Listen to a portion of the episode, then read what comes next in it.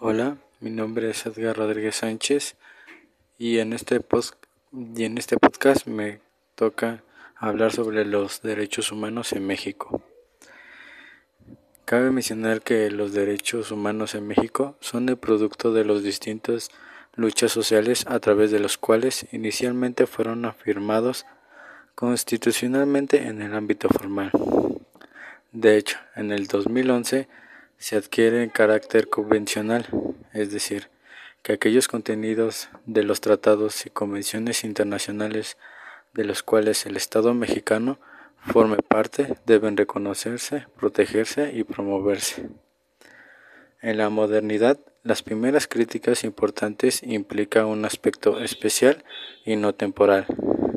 Se da la necesidad de reconocer la diversidad y la pluralidad que libera al individuo y dota la libertad para vivir de acuerdo a sus propios gustos. Es importante destacar que todas las culturas son igualmente valiosas, tanto las minorías como las diferencias que las configuran.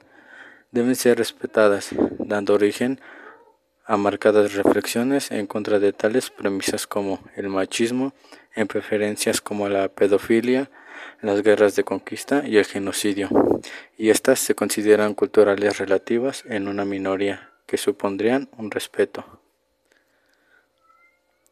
En la ultramodernidad se considera que la búsqueda de la felicidad humana es el problema más urgente, profundo y complejo, y se apoya en la teoría de la inteligencia creadora, y lo cual no es suficiente con encontrar la solución a los problemas de la vida, sino que exige gran preocupación en el ambientalismo y una premisa importante en la liberación. En generaciones se muestra cómo la concepción de los derechos humanos se ha modificado, atendiendo a distintos criterios y corrientes de pensamiento, pero que principalmente obedecen a su naturaleza, su origen, su contenido y a la materia a la que se refieren.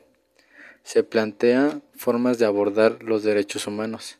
Es necesario enfatizar que segmentarlos en generaciones contraviene a las disposiciones de documentos y rectores, como las cuales son la Proclamación de Teherán de, 1968 y la Declaración de Viena de 1993.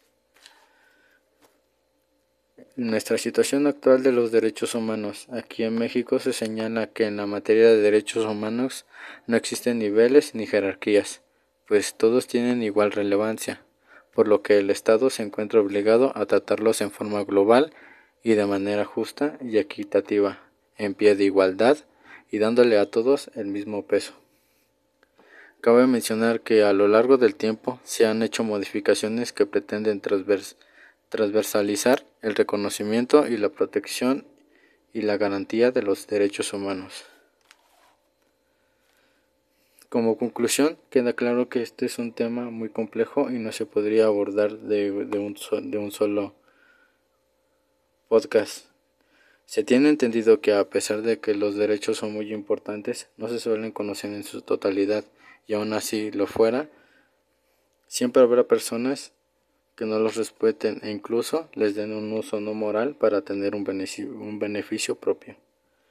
Yo creo en lo personal que se debe de tener en cuenta y dar conciencia de lo sumamente importante que es conocerlos y emplearlos como ciudadano.